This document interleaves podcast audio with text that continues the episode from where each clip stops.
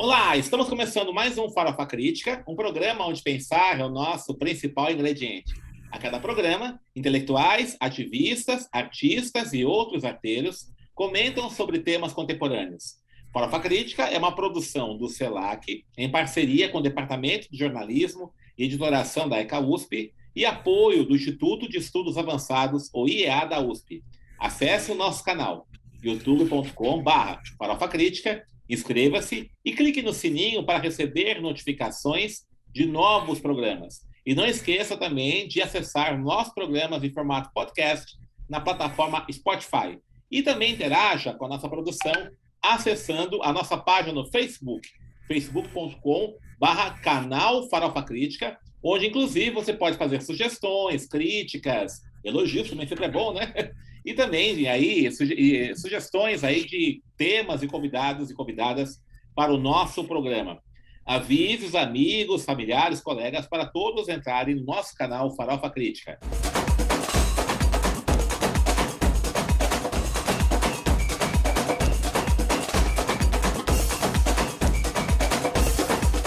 E o Prova Crítica de hoje recebe Lígia Fonseca Ferreira, Lígia Fonseca Ferreira é professora da área de língua francesa e literatura, franco, literaturas francófonas do curso de letras da Unifesp. Ela é bacharel em letras e linguística pela USP, cursou também três anos de jornalismo né, com a USP, quase foi minha colega, por pouco. Né? Quase fui, por um ano, hein? Quase um ano. Depois vai interromper o curso né, antes de residir no exterior. É doutora pela Universidade de Paris 3, a Sorbonne, com tese sobre o escritor, jornalista, advogado e ativista negro Luiz Gama, pioneiro do abolicionismo e das ideias republicanas no Brasil. Lígia tem vários trabalhos inéditos, artigos, ensaios, livros publicados no Brasil e no exterior sobre a vida e a obra do Luiz Gama, que ela tem se empenhado em divulgar. Realizou seu pós-doutorado no IEB USP, pesquisando a correspondência de Mário de Andrade com intelectuais brasileiros e franceses.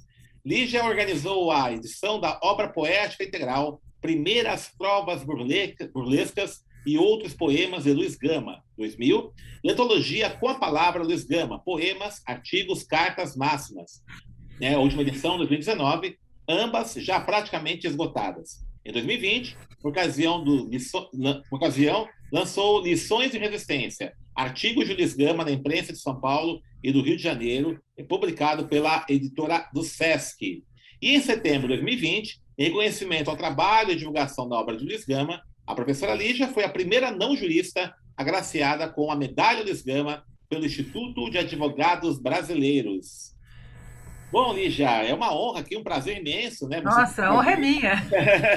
Nosso programa. Você que quase foi meu colega, eu que quase fui sua colega pelo jornalismo, é, mas é, acabei esbarrando no jornalismo por outras razões, que a gente vai falar delas aqui. E esbarramos agora, mais recentemente, pelo Luiz Gama, né? Que nós tivemos uma vitória aí, né? A concessão Nossa. do honoris causa, o lançamento do, do filme né, do Jefferson D, Dr. Gama, né? E essa, toda essa é, divulgação muito grande, né? Os jornais aí. A, Exatamente. A, a... Aliás, eu acho que eu deveria dizer, antes de cumprimentar você é. e agradecer pelo convite aqui para o Farofa Crítica, é, que tem um nome muito saboroso, né?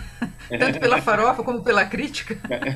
Não é? E agradecer também, cumprimentar aqueles que forem né, nos, nos assistindo, mas eu acho que é muito importante registrar, e eu sou muito, tenho essa grande admiração, é, Denis, pelo fato de o, a solicitação e todos os encaminhamentos feitos para o, o, título de doutor honoris causa de ter partido da escola de jornalismo e no caso, não é por você que eu sei que você com outros colegas, mas teve aí uma, um protagonismo e uma ação muito importante e talvez por questões que nós vamos falar agora, eu acho que foi muito legal o Luiz Gama ter é, sido, digamos assim, é, o jornalista Luiz Gama, junto com o abolicionista, mas eu fico muito feliz de ter partido também da Escola de Comunicações e Artes, com as quais eu até tenho uma, uma relação, né, que não foi, não foi finalizada, mas eu tenho. Parabéns pela Obrigado, iniciativa né? pela, e pelo resultado, né? Obrigado, é, importante isso, né? Obrigado. Mas é, eu, vou, eu, vou, falar para o Luiz Gama, né? Porque essa questão é muito interessante, né? É, a, eu, a Cíntia Gomes esteve aqui, né? Nosso programa já falou um pouquinho antes da construção do título, né? O Silvio Almeida também esteve aqui. Uh, e aí eu vou falar um pouco dessa obra poética do Luiz Gama, né? A Cintia falou muito da visão jornalística, vou falar também isso com você, né? O Silvio Almeida como jurista, O Silvio Almeida é. defende o Luiz Gama como, o maior jurista brasileiro, né? Exatamente. E, é. essa verve poética, né? O Luiz Gama também é um homem das letras, né? É, é. Fala um pouquinho, como é que você, como é, que você chegou né, a essa, a essa temática do Luiz Gama? Então, é, na verdade, isso. Então eu quero depois também falar da obra do Luiz Gama, porque na verdade é, todo, é, um, é, um, é um contínuo, né, a obra jornalística. Então, é, quando eu, é, eu morava na França, eu não fui para lá para fazer o meu trabalho sobre o Luiz Gama, e um, até eu dei uma enveredada, porque eu estava numa outra linha de pesquisa e acabei indo para os estudos literários lusófonos, trabalhar a obra de escritores negros, mas acabei me detendo naquele que seria o nascedouro, né? E o primeiro dos nossos eh, escritores afro-brasileiros. Quando eu digo afro-brasileiros, é porque Luiz Gama é filho de uma africana.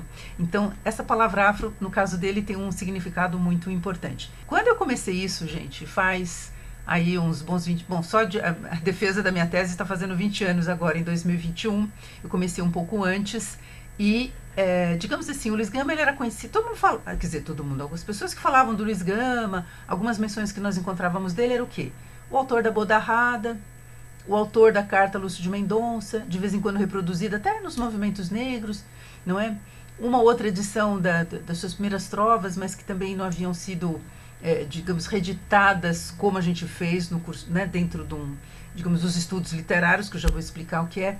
Então, o Luiz Gama, digamos assim, ele ficava, como é que eu posso dizer, muito reduzido obra. Eu falei, mas onde está? Aliás, foi esta missão que eu recebi é, na França, na orientação, os estudos, enfim, literários, é, ou de historiografia literária são bastante puxados, e no caso do doutorado, eu tinha como compromisso trazer, em primeiro lugar, encontrar fontes, cotejar fontes, não é, e trazer aspectos inéditos, não é, da obra do, do autor ou do autor que se fosse estudar.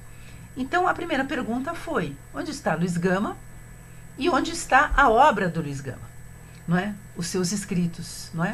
E uma das primeiras buscas, eh, enfim, que eu fiz foi relativamente à obra poética do Luiz Gama, porque eu encontrava referências justamente por eu vir do, dos estudos literários. Veja você, em 1937, um ano antes do cinquentenário da abolição, é, e um ano antes também da, da, de uma das primeiras, não foi a primeira, mas foi a biografia, primeira biografia do século XX, que é o precursor do abolicionismo no Brasil, que foi uma obra muito feita às pressas. Eu acho que ela precisa, uma obra que já está datada, ela é uma referência, mas enfim, os meus trabalhos, trabalhos de outros historiadores como o Ciene, a gente já, como é que a gente não faz uma coisa para ficar, para as pessoas ficarem olhando uma, um trabalho que foi feito há 90 anos, que é um ponto de partida, mas enfim. E é, o que, que nós, é, com que nós nos deparamos, né? Até como eu falei para você, foi uma tarefa de orientação buscar esses escritos e, como dizia o meu orientador, ele falou assim: a senhora precisa encontrar essas fontes ou ter certeza que elas não existem, né? Antes de poder afirmar. Então, eu saí em calço, porque eu vinha periodicamente ao, ao Brasil.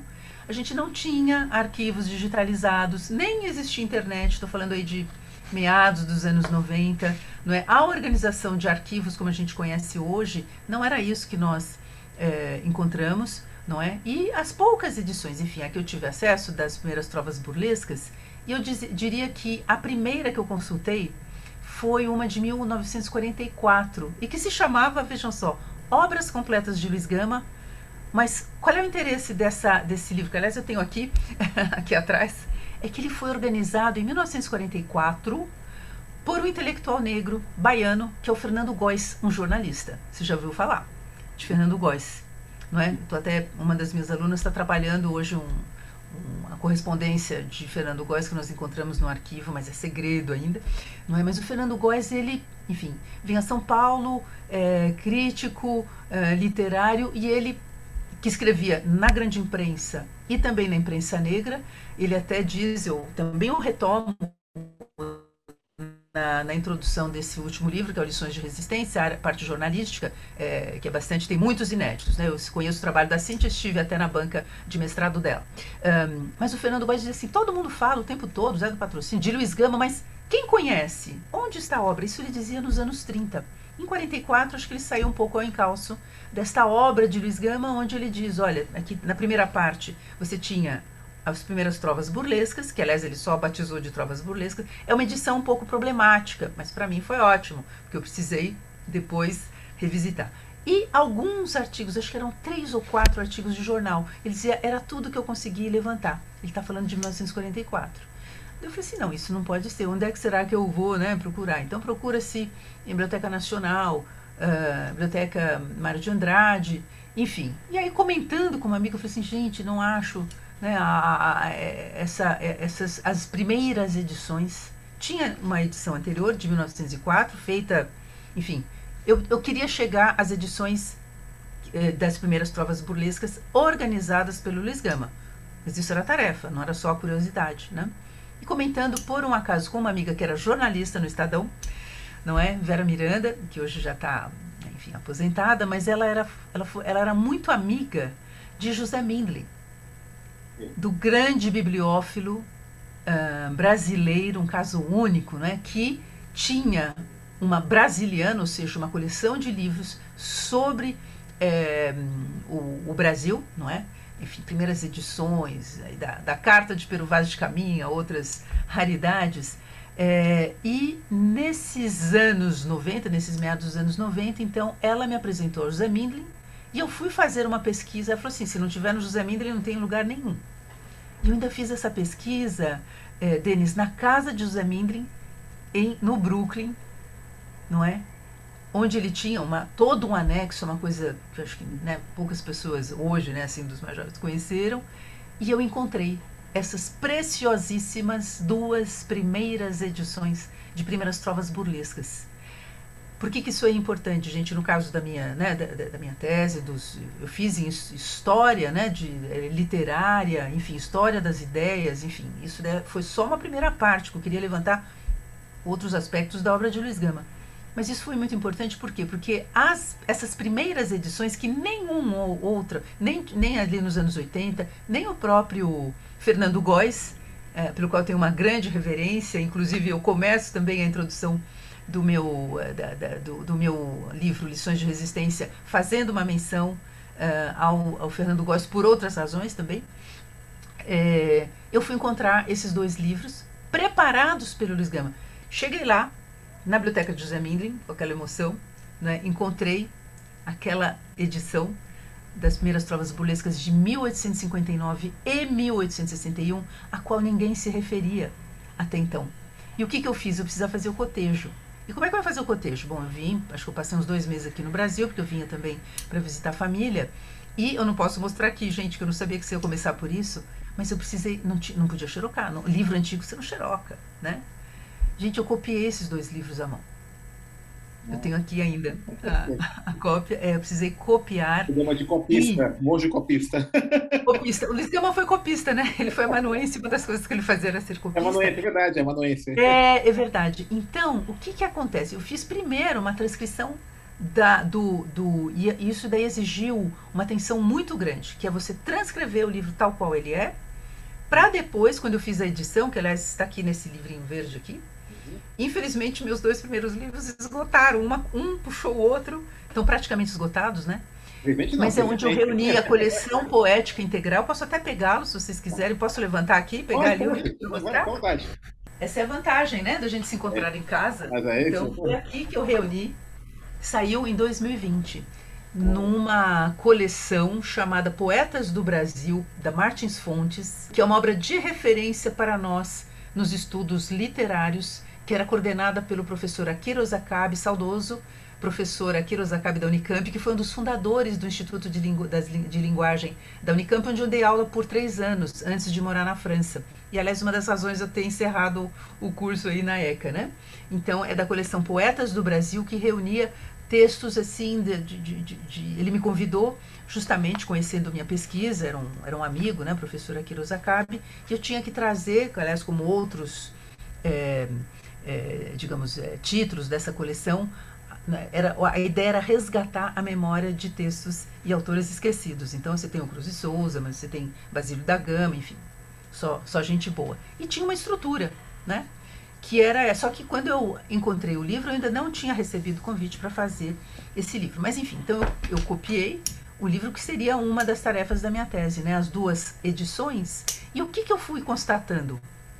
Que uma edição, em primeiro lugar, aquelas, os livros que eu tinha, enfim, é, as edições de 1904, a própria edição do, de, do, do Fernando Góes, de 1944, é, que foi o meu grande ponto de partida, ele tem uma, não sei se a gente teria tempo de dizer, né, ele faz uma nota interessante, que depois eu posso ler para vocês, é, o que, que eu verifiquei é que essas duas edições, em primeiro lugar, o Luiz Gama estava lá. Ele estava lá porque ele, ele, ele, ele faz é, isso nos estudos literários, a gente chama de paratextos, texto, né, paratextos, né? ou seja, que são todas essas, uh, por exemplo, uh, é, dedicatórias, epígrafes, erratas, que não é só o texto. Normalmente, às vezes eu vejo, vejo assim as pessoas fazendo pesquisa, né? E vai, você vai direto para o texto do autor. E como eu costumo dizer, e nós em estudos literários a gente é, o, o, objeto livro ele te comunica muita coisa também, não é? Então a gente precisa ensinar as pessoas a lerem. Então o que, que eu constatei? Porque, porque eu vou estou falando disso porque depois eu preciso falar do meu último artigo publicado na revista de Estudos Avançados é, sobre isso é, eu, eu notei em primeiro lugar, uma edição, a primeira edição sai em São Paulo, que é onde ele mora. Né? Luiz Gama, que nós sabemos nasceu em 1830, Bahia, né? na Bahia, chega a São Paulo, enfim, não vamos precisar disso, mas só é, recordando, chega a São Paulo em 1840, aos 10 anos de idade, vive aqui como escravizado por 8 anos de idade e depois, depois da libertação, a gente vai ver essa, da sua libertação, é, a gente vai ver, é, assistir a essa trajetória espantosa, excepcional, ascensional de Luiz Gama, não é? E ele começa a aprender a ler e escrever, o seu, seu letramento começa, segundo ele, aos 17 anos de idade, e esse livro, Primeiras Trovas Burlescas, na sua primeira edição, é, vai, sai 17 anos depois. Não é? Ah, sai, tá. é, desculpa, sai 12 anos depois. Ele começa seu letramento aos 17, ainda escravizado, e publica em 1820, 1859, ou seja, 12 anos depois, ele tem 29 anos, uhum. ele já ele já publica aqui em São Paulo Primeiras Trovas Burlescas, que, que é um marco hoje já reconhecido na linha do tempo do, uh, do romantismo, em pleno romantismo, embora ele apresente uma obra satírica, né, de sátira social, política, racial, uhum. certo? E poemas líricos também, mas que tem uma Ontem até me fizeram essa pergunta numa outra live, mas que teve uma excelente recepção é, aqui em São Paulo. E dois anos depois, ele vai ampliar, tanto que ele vai publicar no Rio de Janeiro uma segunda edição. É, correcta e aumentada. Significa que ela tinha sido corrigida e aumentada. E bem aumentada. Eu, inclusive, é, fiz, hoje, bom, hoje é possível ver no, nesse artigo, ah, eu fiz, como eu falei, o, o cotejo. O, o, assim, o Mindlin tinha as duas edições? Oi? O Mindlin tinha as duas edições? As duas edições, ah, para minha ah. felicidade, eu fui a primeira ah, né, pessoa a quando eu reeditei, tanto que uma, um dos trabalhos que eu fiz na tese, depois, só para vocês terem uma, uma ideiazinha, mas vocês podem encontrar isso num, num desses meus artigos que está publicado no IA. Eu fiz o cotejo a comparação edição por edição, uhum. não é? Que ele tira poemas, ele põe poemas, ele muda, ele reescreve algumas estrofes, ele corrige algumas métricas. Então, hoje, também dentro de uma linha é, em estudos literários que se chama Gênese Editorial, que é de você comparar né, estudos genéticos, mas enfim, as edições o que, que a gente é, é, se dá conta? Aliás, esse é, uma, é, uma, é uma, um aspecto bastante recente dentro da, da crítica genética, mas hoje isso me permite dizer, aliás, eu afirmo num artigo que saiu, esse é bem recente, meu último artigo, que saiu na revista Estudos Avançados em 2019, chamado Luiz Gama, autor, leitor, editor, revisitando as primeiras trovas burlescas de 1859 e 1861. Então, onde eu trago outros elementos ainda que tinham ficado ali no baú da minha tese, uhum. não é? Mas também é, onde eu também é, chamo atenção para alguns aspectos que é que seria como ler hoje essas duas obras. E nessa perspectiva da crítica genética, a gente pode hoje afirmar que o Luiz Gama ele não tem um livro com duas edições. Ele tem dois livros. De, ah. Ele manteve, né? ao mesmo título, Primeiras Trovas Burlescas de Getulino. Depois, se você quiser, você me pergunte por que desse nome. Não é? é? é. Já estou perguntando. E ele manteve uma estrutura, mas o que é mais interessante, por que, que eu. Não, o Luiz Gama, autor, ok. Né, nasce no momento em que começa a despontar o personagem negro, o, o, o, o eu lírico negro na poesia brasileira, o personagem negro no teatro, enfim, no romance, ainda incipiente, surge o autor negro com Luiz Gama. Eu não estou é. falando aqui de cor da pele, eu estou falando de uma enunciação negra e de alguém que se apresenta. E aí sim, você ia me perguntar do título. É, o título, né, e aproveito também para perguntar assim, que se conecta esse enunciado negro com a sua ação como jornalista, ou não? Ah, logo depois. Sim, logo depois, logo depois é, é, tá? Porque é o seguinte, gente, como é que é? Vamos pensar, né? Negro escravizado por oito anos, não frequentou escolas, depois você vai me perguntar, eu vou ter que desdizer uma coisa que você disse, mas à luz do que o Luiz Gama escreveu, não frequentou escolas, autodidata, o Luiz Gama, nesses 12 anos, aliás, eu sempre digo, até como educadora que sou, que o Luiz Gama é, vis, é visivelmente, é inegavelmente um caso de uma, uma acho que hoje a gente chamaria né, de, uma, de uma pessoa de altas habilidades né, um superdotado, mas altas habilidades, você pode ter habilidades hoje em vários campos, né? Uhum. É, no campo, sei lá, uma habilidade é, é, física, você pode ter uma habilidade na, no raciocínio, sei lá, matemático. O Luiz Gama no campo da palavra e da linguagem. É espantoso. Então, o Luiz Gama, a, o título original da obra, das, das duas edições, é Primeiras Trovas Burlescas de Getulino, e a palavra Getulino não é simplesmente um pseudônimo o Luiz Gama não tem nada que não seja motivado. Né? Então, esse Getulino, o Luiz Gama vai se apresentar sempre, a partir do título da sua primeira obra, como uma, como uma pessoa, como um afrodescendente, como um filho da África. Getulino deriva da palavra Getúlia, que era um nome na antiguidade para uma região da África que corresponderia hoje a uma parte da Argélia e o norte da Mauritânia. Ah. Então, esse Getulino é o título. Então, já de cara ele marca essa sua natural origem. natural de Getúlio. Né? Exatamente. E a sua enunciação negra é que ele vai né, se apresentar, a gente não pode mostrar aqui, mas você tem aquele famoso né, poema dele, o, o Quem Sou Eu, conhecido como Rada, mas onde tem o, o célebre verso enfim, é um poema muito extenso. Eu acho que a gente nunca deve ler trechos né, de, de, de textos, mas onde ele diz: Se negro sou ou sou bode, pouco importa o que isto pode. Num outro poema também, presente nas duas edições, chamado Lá Vai Verso, o Luiz Gama diz: Quero que o mundo me encarando veja um retumbante Orfeu de carapinha. Né?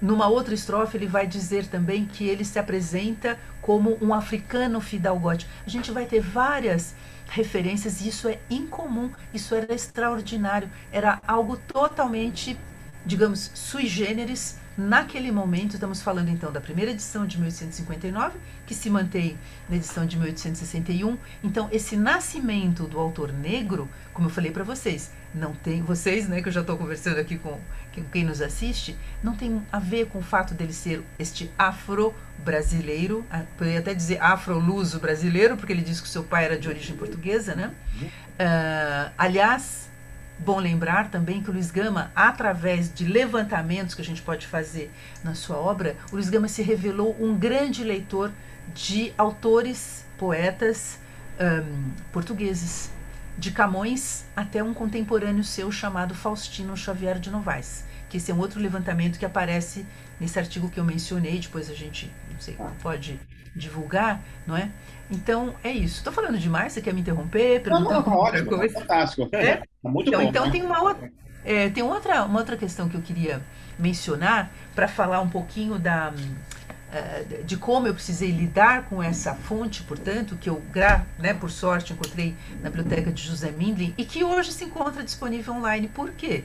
Porque uma parte da biblioteca de José Mindlin, uma boa parte, foi doada para a USP. É, brasilianas, né?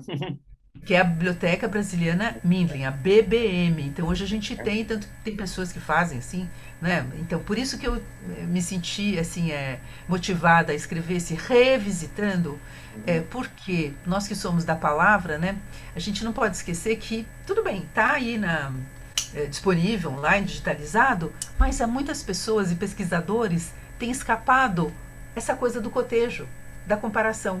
E o pessoal vai direto no, no texto do Luiz Gama e não vê muitas outras coisas. Ele muda, por exemplo, a dedicatória. Hum. No primeiro ele fez correções. Se a gente olhar onde ele fez a. Eu até consegui rastrear isso, né? Onde que ele editou? Ele editou numa tipografia muito importante na cidade de São Paulo, mas que editava textos jurídicos. Ele era próximo, ele era funcionário né, da polícia. É. Então, tudo isso conta. Uma outra coisa que eu acho que interessa aí pra gente, vou dizer a gente, né? Porque eu ainda continuo com isso no coração, na ECA, que é o aspecto editorial.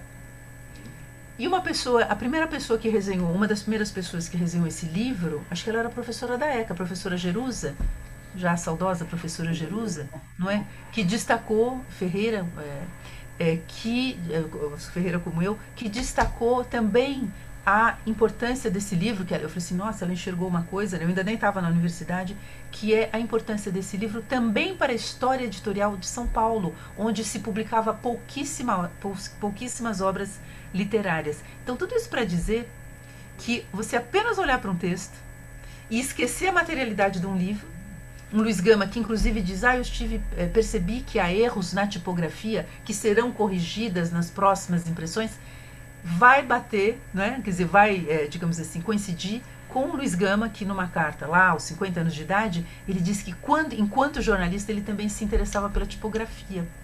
Então, é, é, são muitas dimensões né, que a gente encontra. E uma outra coisa, para finalizar essa questão do Luiz Gama Editor, é que, em geral, as obras, as edições de Primeiras Trovas Burlescas, das obras completas de 1944, não traziam uma coisa importantíssima, que era o fato de Luiz Gama ter publicado poemas do seu amigo José Bonifácio Moço, que era o quê?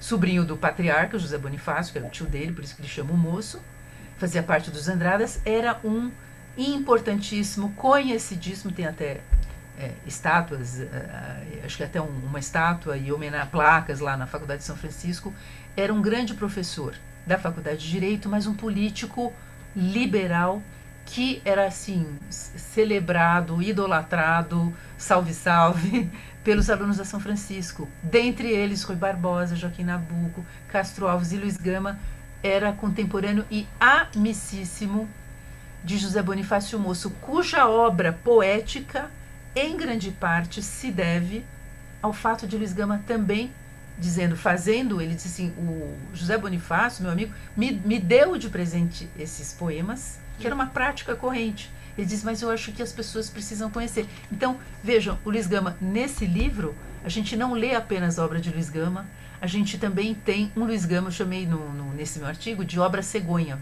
porque ele nos deu, isso daí já foi até, você conhece o professor é, é, Alfredo Bose, Sim. falecido recentemente, né, que foi um, um, nome importante ali, que foi um dos criadores da revista de estudos avançados, um nome importantíssimo para nós no campo das letras e do, da historiografia literária, né, ele era fascinado pelo, pelo, pelo Luiz Gama, mas ele se reportou, ele, ele e Nilo Escalzo, que era pai de uma colega nossa, que cursou ali a faculdade de jornalismo mais ou menos na mesma época, eles é, publicaram a obra, a obra poética do, do José Bonifácio, em grande parte extraída das primeiras trovas burlescas de Getulino, é, que, era, que foi a fonte. Então, tudo isso é, desculpa contar essa história, mas eu acho ela tão fascinante. Não, é fascinante mesmo, e eu fico né? feliz de você ter me dado a oportunidade uhum. também de falar disso, não é? E, é, é, e de falar disso também porque hoje, algumas vezes eu apresentei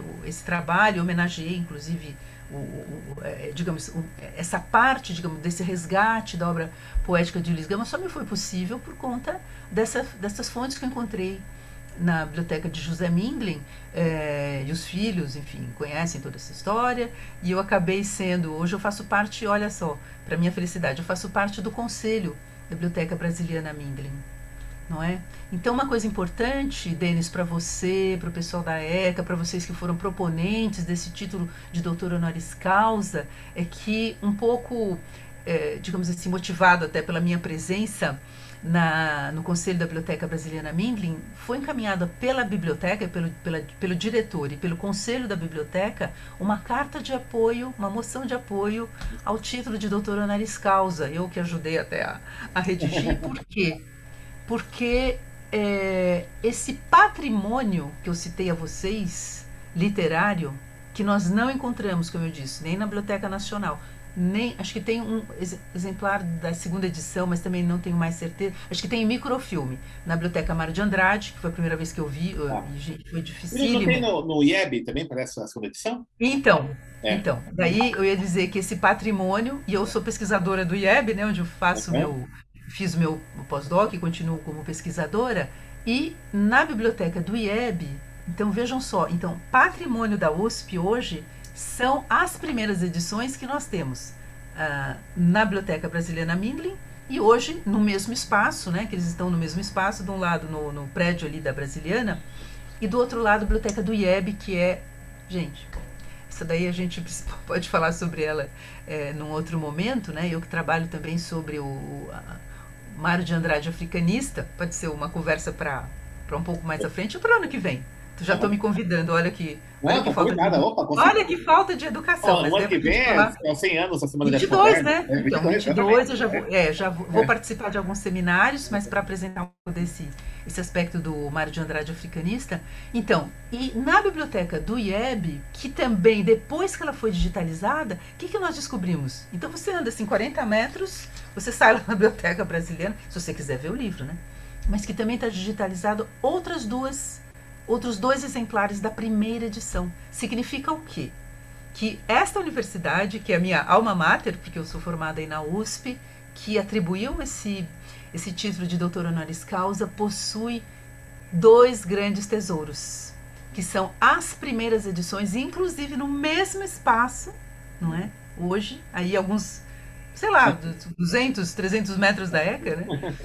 Das, das primeiras edições de Luiz Gama. Mas o mais é, interessante é que elas podem hoje ser acessadas é, digitalmente e se vocês, né, eu, desculpem fazer uma autorrecomendação é, para a gente saber também o que, porque só o digital, não sei, Denis, o que, que você acha?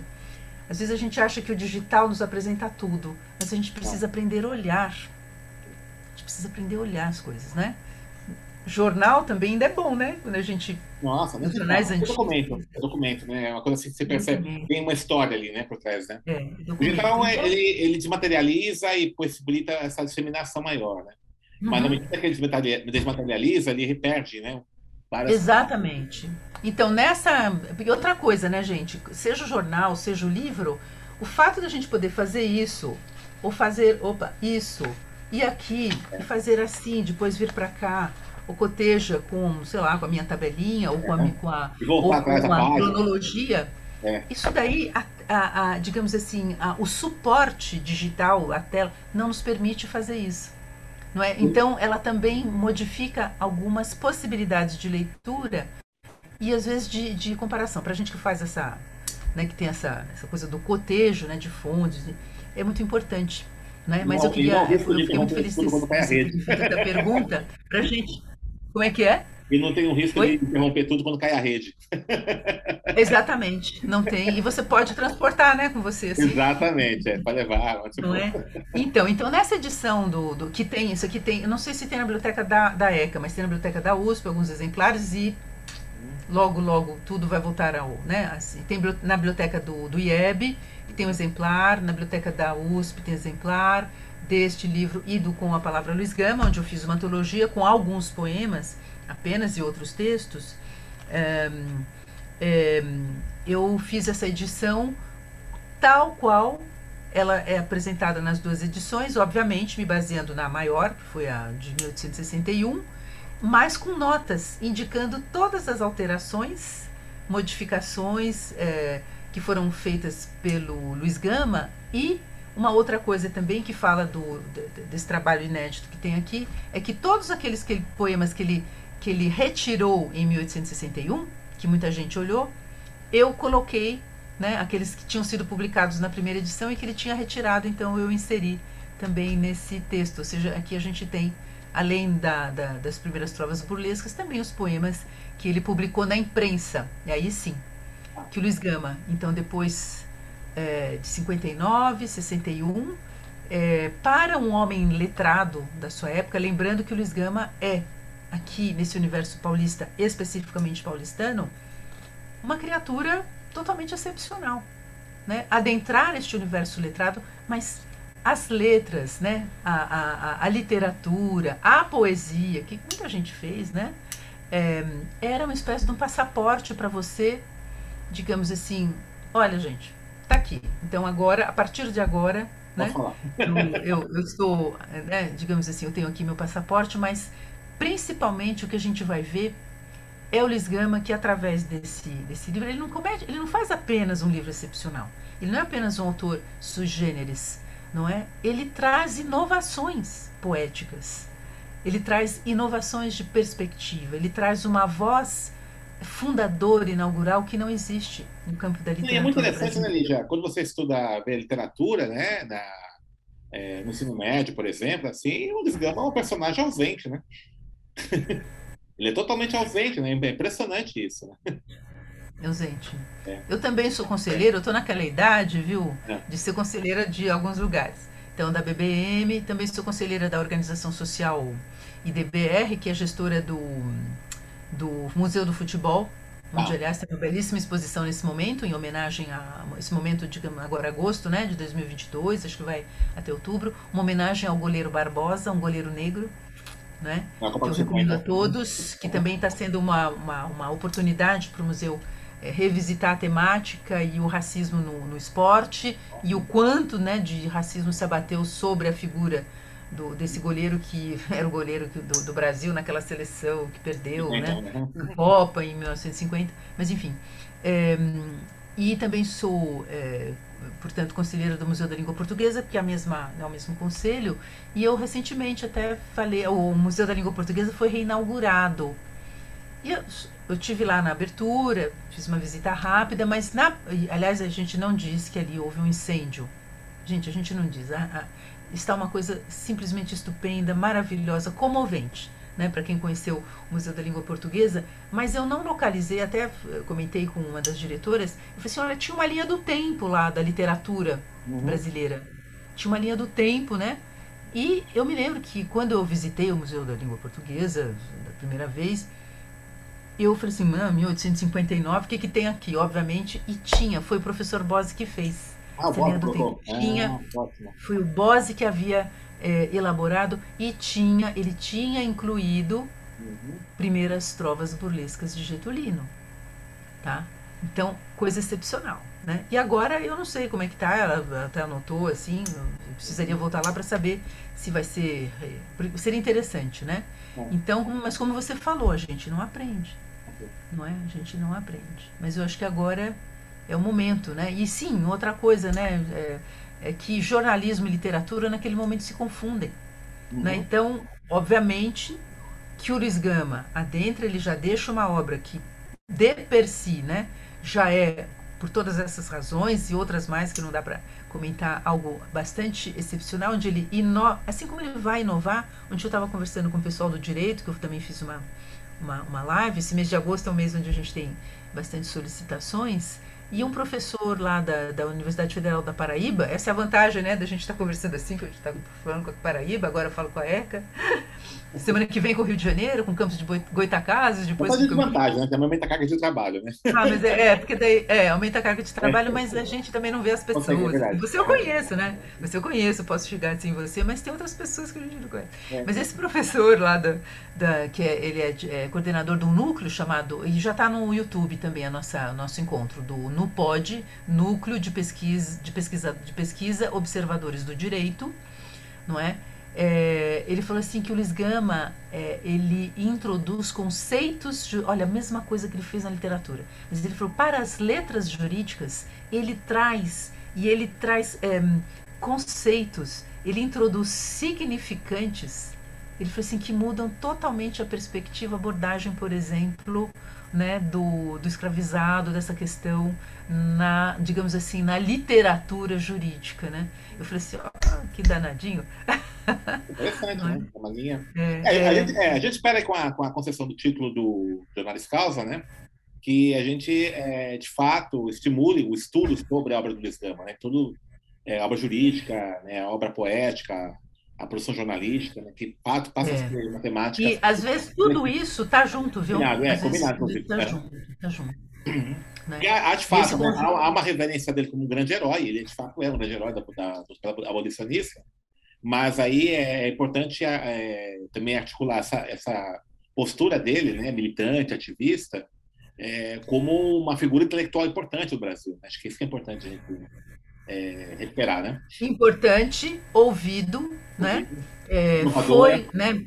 É. Exatamente, né? E, e outra coisa, o, o Luiz Gama foi, quando a gente diz, né, Denis, Luiz Gama foi o primeiro abolicionista negro do Brasil, é porque, depois eu até posso passar um, um ou deixar uma imagem, né, para a gente ver isso, é porque ele é o mais velho dos abolicionistas negros que nós também. Eu não aprendi na escola, você não aprendeu. Não, não. E muita, é, muita gente não aprendeu. Ontem eu estava, quando eu estava conversando com esses alunos desse grupo, que são alunos de graduação em Direito, é um grupo que tem pessoas lá da Paraíba, mas também de São Paulo, da Unesp e de outras, é, um grupo também de, de com, com, com, membros de outras universidades. Pô, moçada, jovem, eu falei assim, gente, eu que sou jovem há mais tempo, eu não estudei isso, vocês também não. Mas nós tivemos abolicionistas negros. O Luiz Gama foi o primeiro deles. Tem um, um, dos meus textos que saiu no, no livro da, de uma historiadora da, da USP, que eu mencionei, da professora Marilena Machado. Eu abordo um momento, e aí é a imprensa que nos dá esse testemunho, em que Luiz Gama, que era o mais velho, tá? ele nasceu em 30, depois a gente tem na, na ordem, que às vezes eu, uma coisa que é um pouco. Uh, dá um pouco de agonia, quando as pessoas. Não, porque o Luiz Gama patrocina. Gente, peraí. Luiz Gama nasceu em 1830. Patrocínio em 1853. Podia ser pai dele, né? 23 anos de idade. Podia ser pai. Então nós estamos falando de uma outra coisa.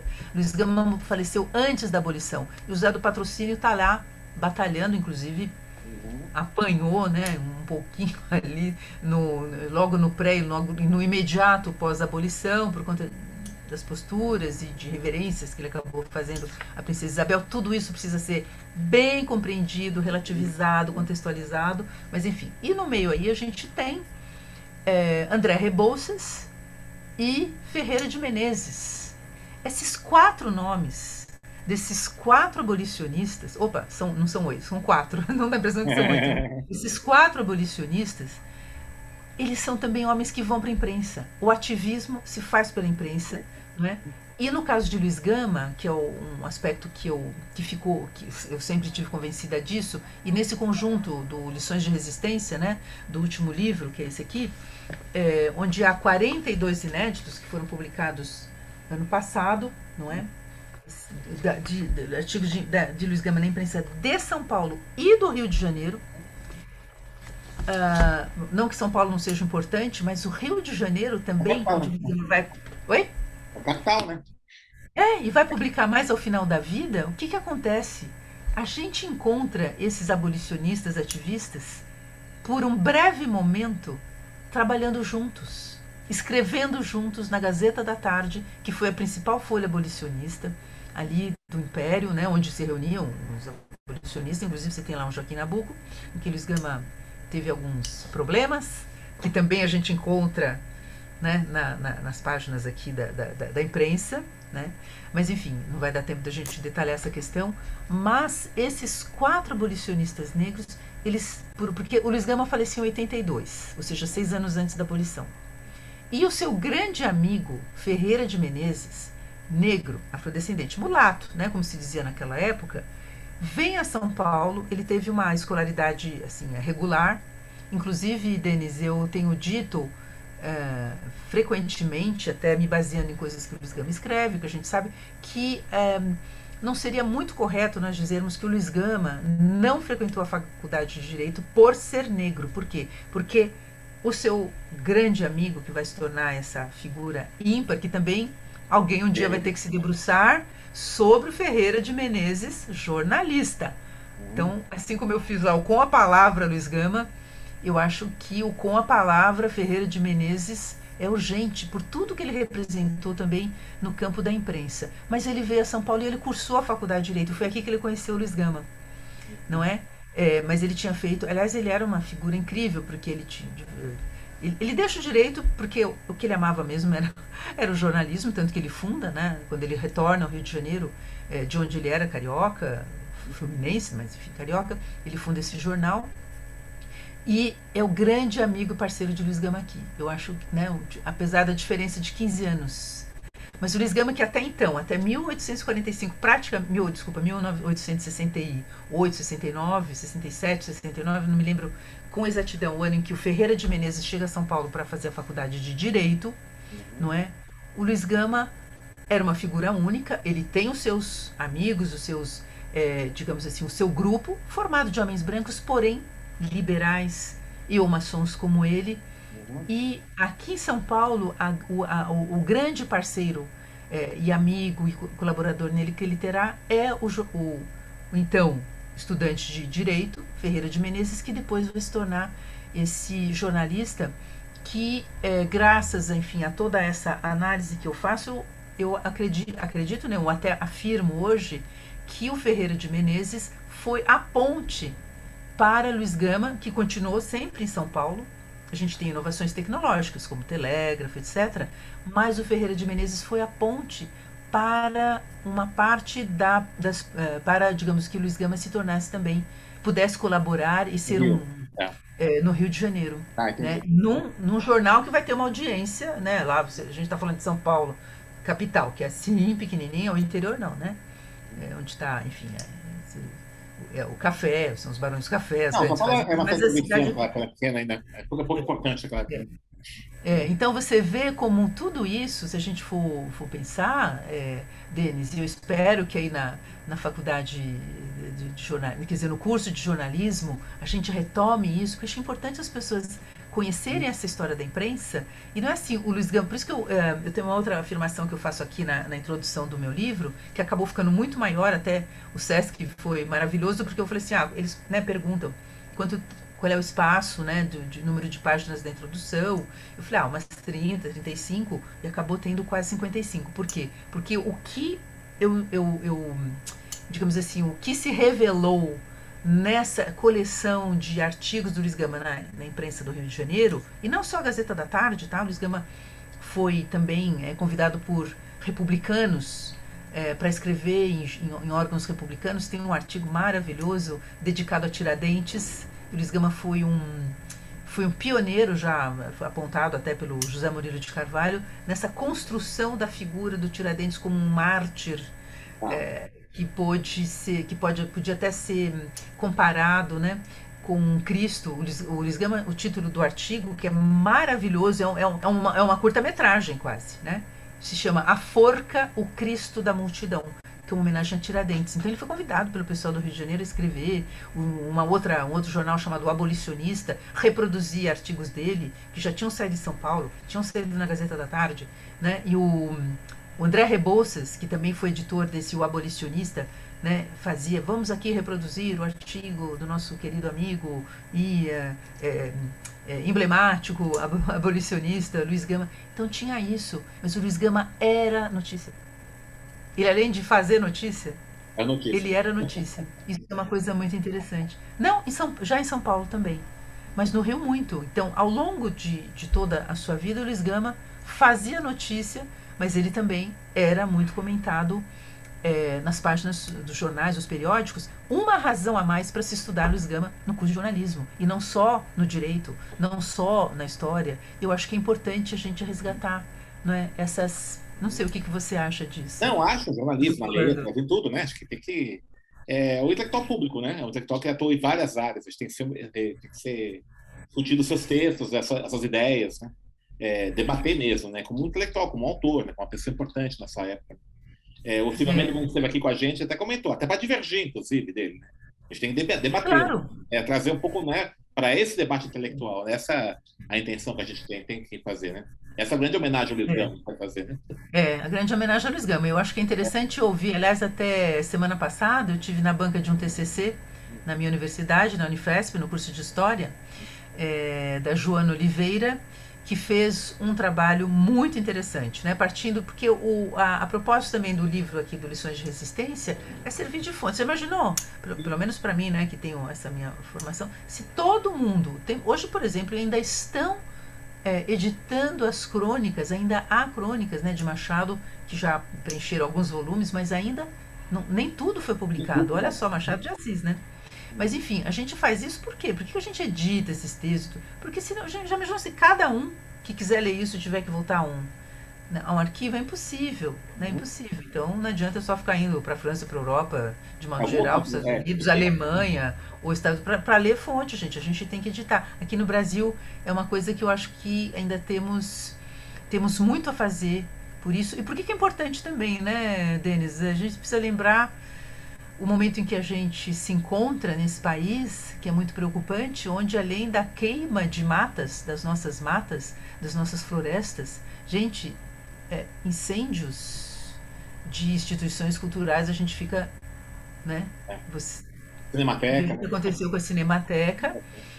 Não sabemos a quantas anda a conservação né, da Biblioteca Nacional do Rio de Janeiro, onde se encontra um manuscrito preciosíssimo, que é a Carta de Luiz Gama Lúcio de Mendonça. Está lá na Biblioteca Nacional, aliás, no térreo, na, no, entrando no prédio, na, ali na, na parte de, de documentos é, é, antigos à esquerda e tudo. É, quando o museu pegou fogo, o museu lá do, do, do, do, Rio de Janeiro, o museu, é, Nacional. museu Nacional, né? É, o, é, a primeira coisa que eu pensei, eu falei, meu Deus do céu, e a biblioteca? Né?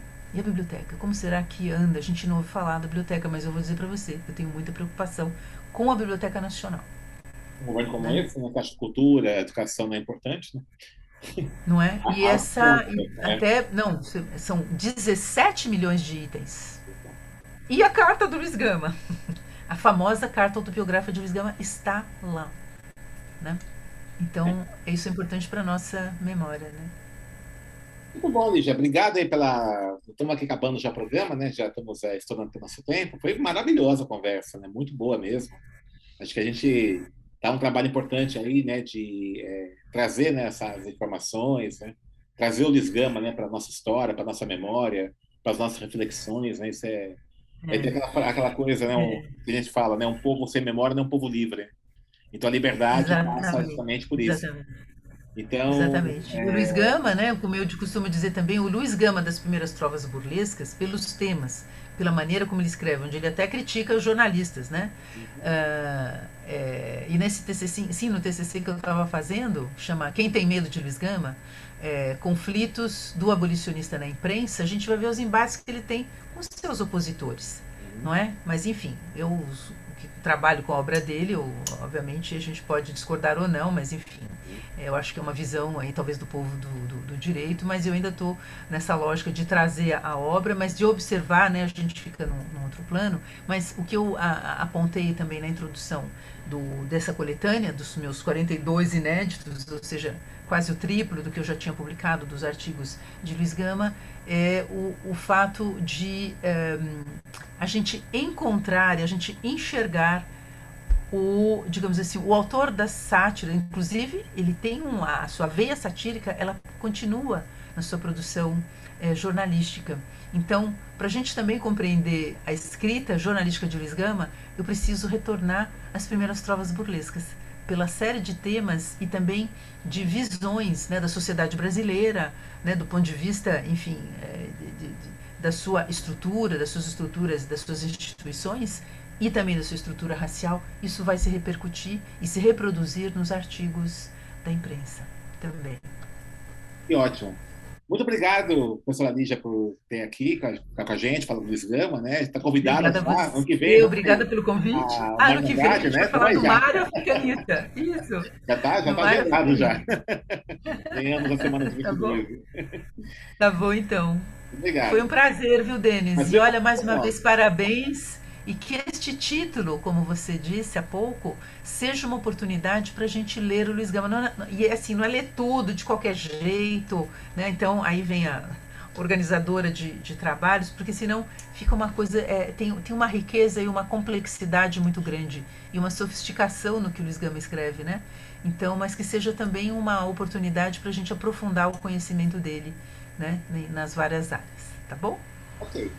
Então, muito obrigado, professora. Obrigada a você e obrigada a todos aí do Farofa Crítica. É. Estamos encerrando mais um programa Farofa Crítica, que hoje recebeu a professora Lígia Ferreira, que falou sobre Luiz Gama, toda a sua obra poética jornalística.